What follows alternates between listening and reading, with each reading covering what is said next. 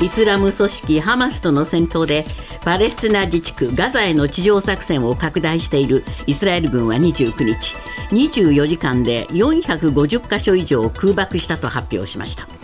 イスラエル軍はこれは地上作戦拡大の一環だと位置づけていてネタニヤフ首相は28日戦争は第2段階に入ったとしています。アメリカのバイデン大統領は29日イスラエルのネタニヤフ首相と電話会談を行いイスラエルが地上作戦を強化しているガザの情勢について民間人の保護を優先する国際人道法の遵守が必要だと強調しました。これに先立ちサリバン大統領補佐官は CNN のインタビューで地上作戦の強化に関して語り軍事的な標的であるテロリストと民間人を区別するためあらゆる手を尽くすべきだと述べています。IAEA 国際原子力機関はウクライナ西部の原子力発電所周辺で25日に起きたロシア軍によるドローン攻撃により施設の窓ガラスが複数割れるなどの被害があったことを報告しました。原発の安全性に問題はないということですが IAEA のグロッシ事務局長はウクライナの原子力の安全状況が極めて不安定であることを改めて明確にしたと強い懸念を示しています。大阪で開かれていた G7 主要7カ国の貿易大臣会合は昨日不当な貿易制限など経済的威圧の広がりに有利を示す共同声明を採択し閉幕しました。共同声明では中国とロシアを念頭に日本産の水産物を含めた必要のない輸入制限の撤廃を要求しました。中国の王毅外相はワシントンで開かれた米中関係の座談会で対立するアメリカとの首脳会談に向けた事前の準備は困難を伴うとする認識を示しました。座談会で王毅外相は中国とアメリカには依然として意見の不一致があり多くの問題を解決しなければならないと指摘し会談への道のりは平坦ではないと述べました。ハロウィン間近となった日曜日の昨日東京渋谷駅の周辺では警視庁が機動隊など数百人体制で警備に当たり夕方から一部の道路を車両通行止めにするなど厳重な警戒態勢が敷かれました。警視庁によりますとこれまでに目立ったトラブルはないということです。続いてスポーツです。プロ野球の日本シリーズは昨日京セラドーム大阪で第2戦が行われオリックスが阪神に8対0で快勝し対戦成績を1勝1敗としました。オリックスは3回に西野のスリーベースヒットで先制し7回もツーアウト満塁から代打ゴンザレスが走者一掃のツーベースを放ちました。投げては先発の宮城が6回を4安打0点に抑えました。第3戦は明日甲子園球場で行われます。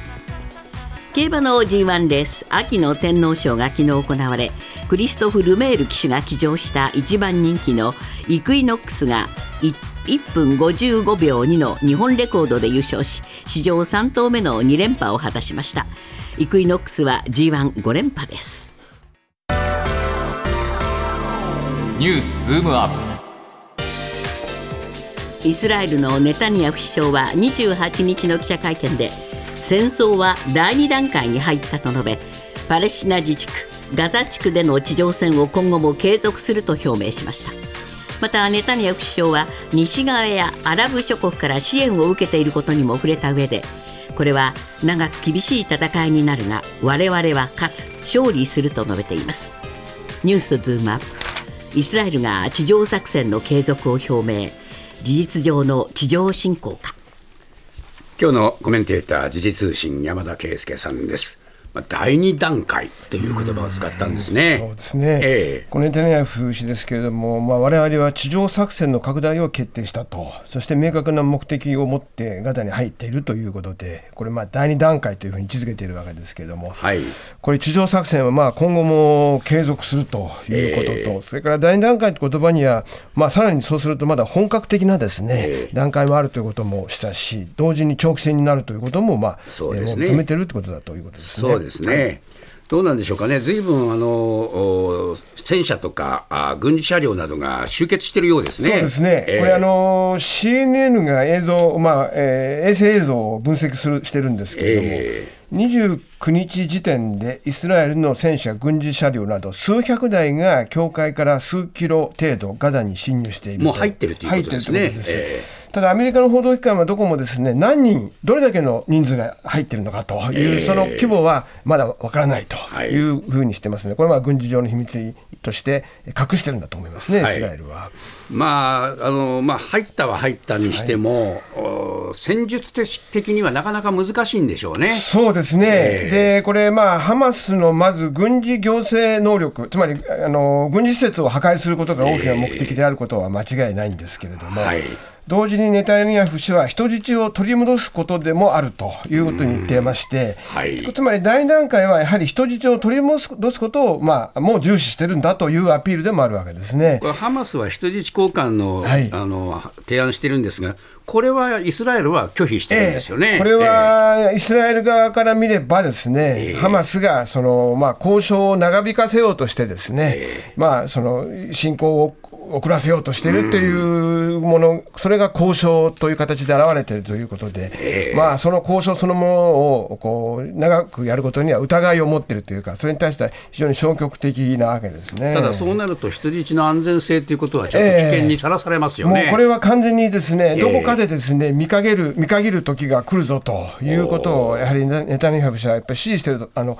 示唆してると思うんですよね。ですから、これ、第2段階という言葉の中には、やはり第3段階以降にはですね、えー、まあ、人質の犠牲もやむを得ない段階が来るという判断をするということも示唆しているようにも思われます、ね、しかし、そうなると、もうこれ、国際世論はイスラエル批判にかなりも、うん、あの集中してきますよね、えー、もう今でさえですね、国際世論は非常に、まあ、その厳しいものがイスラエルに向かっているわけですけれども、はい、まあ、それでももうすでに多くの犠牲者が出ているわけですからね、えー、しかしそれを今、人質はあの230人、えー、外国籍で約138人いるんですけれども、はい、まあ、外国籍も含めて、その人質の、まあ、犠牲もやむなしという段階を睨んでいるというですね、えー、まあ、そうしたことがこうした言葉から伺えるわけです。そうですね、はい、どうなんでしょうかね、まあ、あの人質をどういうふうにするかっていう問題は非常に難しいことと、はい、それからこのハマスの壊滅って簡単に言いますが、はい、地下道がまあ非常に張り巡らされていて、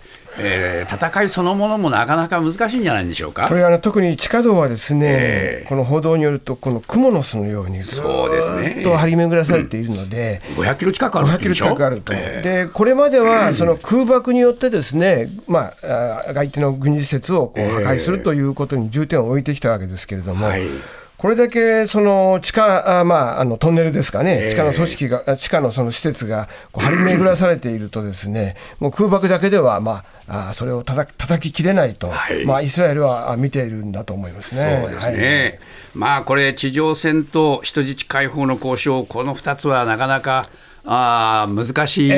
作戦を。えー強いられますね。強いられてますしね、えー、それから同時にやっぱり民間人がですね、これからも犠牲になる可能性が多いわけなんですけれども、えー、それで私ちょっと注目しましたのは、これ、今日産経新聞が報じてるんですが、イスラエルのですね、えー、元の軍軍事あの、イスラエル軍の法律顧問、はい、今はそのいわゆるそのこのシンクタンクにいる人なんですけれども、えー、この人がですねやっぱり政府と今、ちょっと離れた立場なので、まさにこれが本質かなと思うのは、ですねその民間人の被害が軍事的利益を過度に上回る場合に限って、って問題があると、だから重要な軍事施設と認められれば、民間人死亡の恐れがあっても、攻撃は違法ではないと言ってるんですね。でここは私はですねもちろんその政府の正式なコメントでは出ませんけれども、まさにイスラエル側のこの法律顧問だった人が、この今、イスラエルが何を考えているかということを、実に本質的に見抜いているというふうに思いました。いや、しかし、相当これは過酷な人の判断ですよね。えー、判断です、えー、でしかも、しかしそれは国際世論のまた批判を浴びるわけですけれども、えー、ということはですね、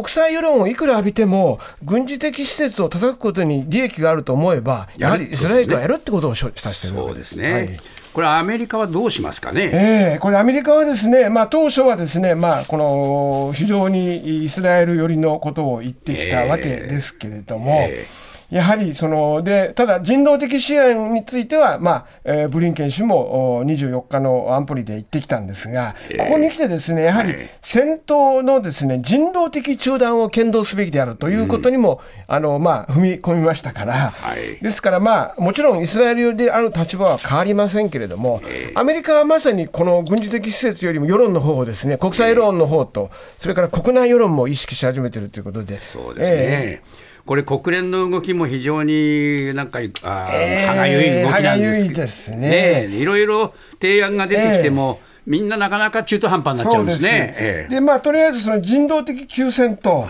いう方向はまあ一つ出てはいるんですけれども、えー、えー、実は27日にこの、まあ、ヨルダンヨルダンが提出した決議案が賛成多数で採決されました。で実は2つあって、ヨルダン案とカナダ案というのがあったんですけれども、カナダ案はですねハマスを名指しするかしないかで、まあ、ハマスを名指ししているわけですね、でそれについては片方だけを非難するのは公平ではないんだと言って、パキスタンのアクラム国連大使はそれは批判してですね、でむしろそのイスラエルによるパレスチナの占領の方が占領の問題が現在だと訴えて、えー、議場から大きな拍手が起きてですね、でまあ、こちらの方があ多くの多くの支持を得て、これ全体の3分の2をの支持を得る必要があるんですけれども。カナダにはあまり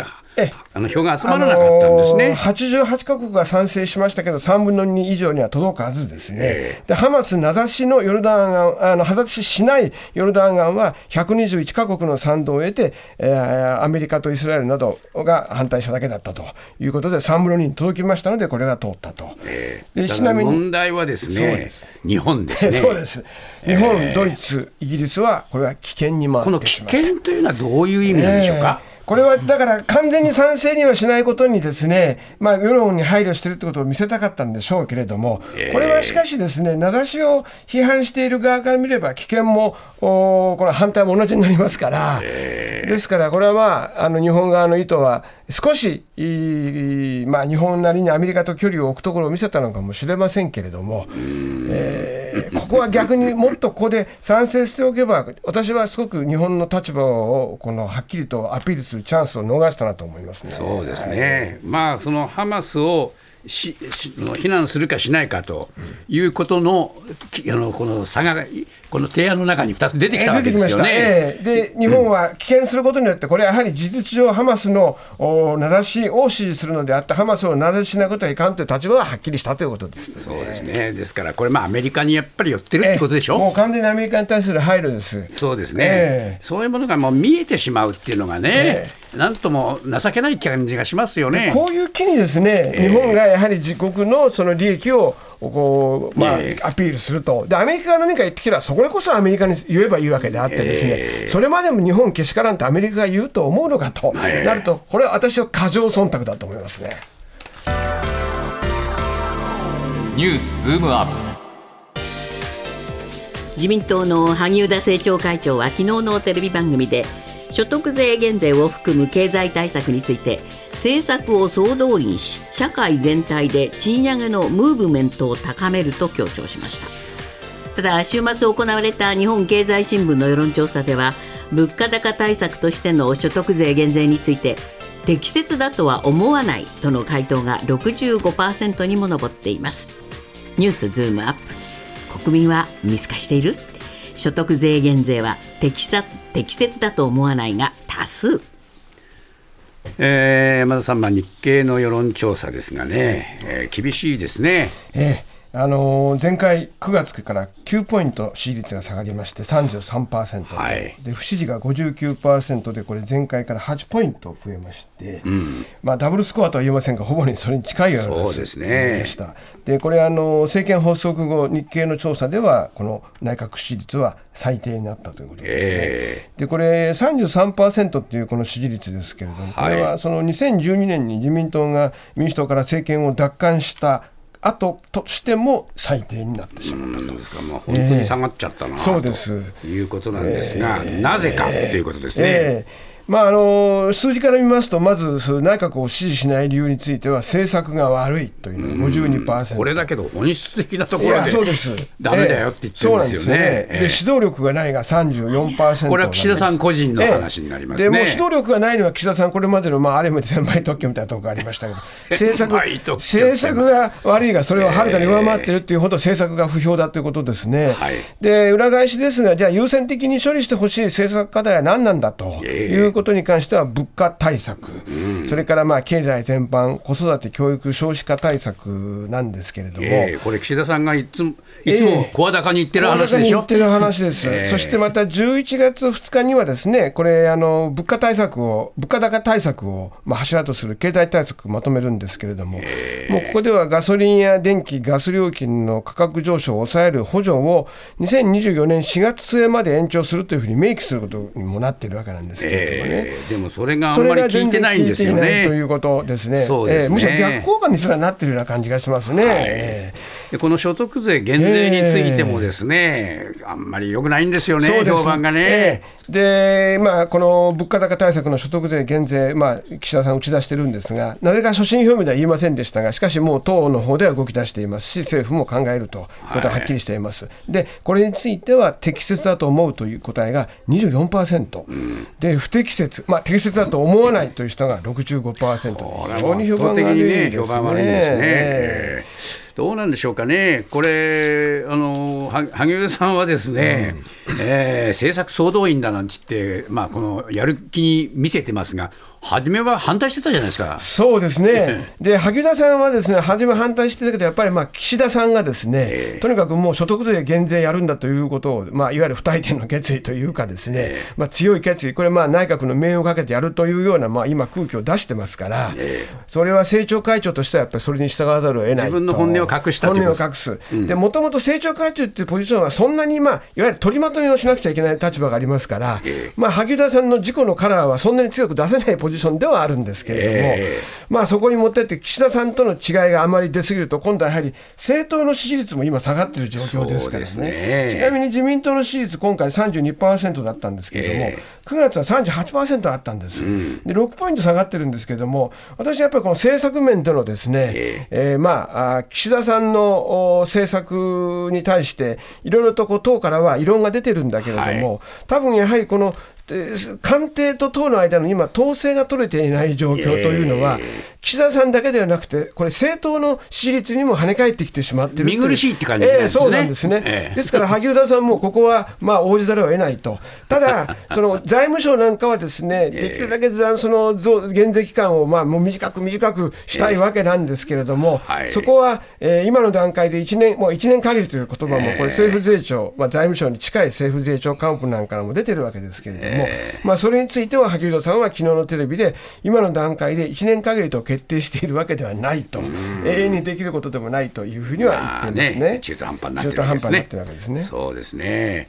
どうなんでしょうかね。この公明党なんかのこの問題もやっぱり影響してますか、えー、そうですね、石井幹事長はですね27日に賃金上昇が物価高に追いつくまでは、この、まあ、減税は必要だと言って、ですね、えー、まあ、減税案に、まあ、公明党としてもこれに乗ら乗らざるを得ないんですけれども、まあ、果たしてその賃金の引き上げが、この所得税減税によって起きるのかということ、で政府はですねこれ、起きるというふうにかなり確信を持っているんですけれども、ただですね、所得税を減税しても、所得税を払ってない人たちは、まあ、給付金ということを、あの行うわけですけれども、果たしてこれがみんな実感を持つのかどうかと、そうですね、ここはまた別問題ですから、はい、その理屈の上では、ですねそれは賃上げは物価高に追いつく構図を作ったと、どうも政府関係者はそれはかなり確信を持って言うんですけれども、えー、言葉ではですね、だけど本当にそれができるかということを、国民が実感しなければ、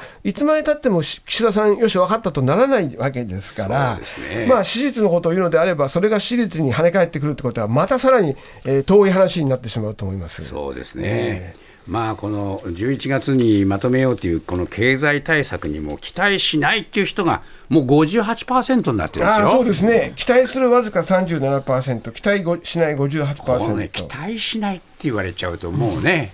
えー、先がないですよね。これはあの岸田さん、今、何をやってもですね期待がないんで、はい、何か言えば 期待が出るかもしれないはずだったのに、もう出ない状況になってますから、えー、まあ、この期待しないっていうのは、これ、単なる一つの政策だけではなくて、岸田さん全体に対する期待がないんだという数字にも表れてしまっていると思います。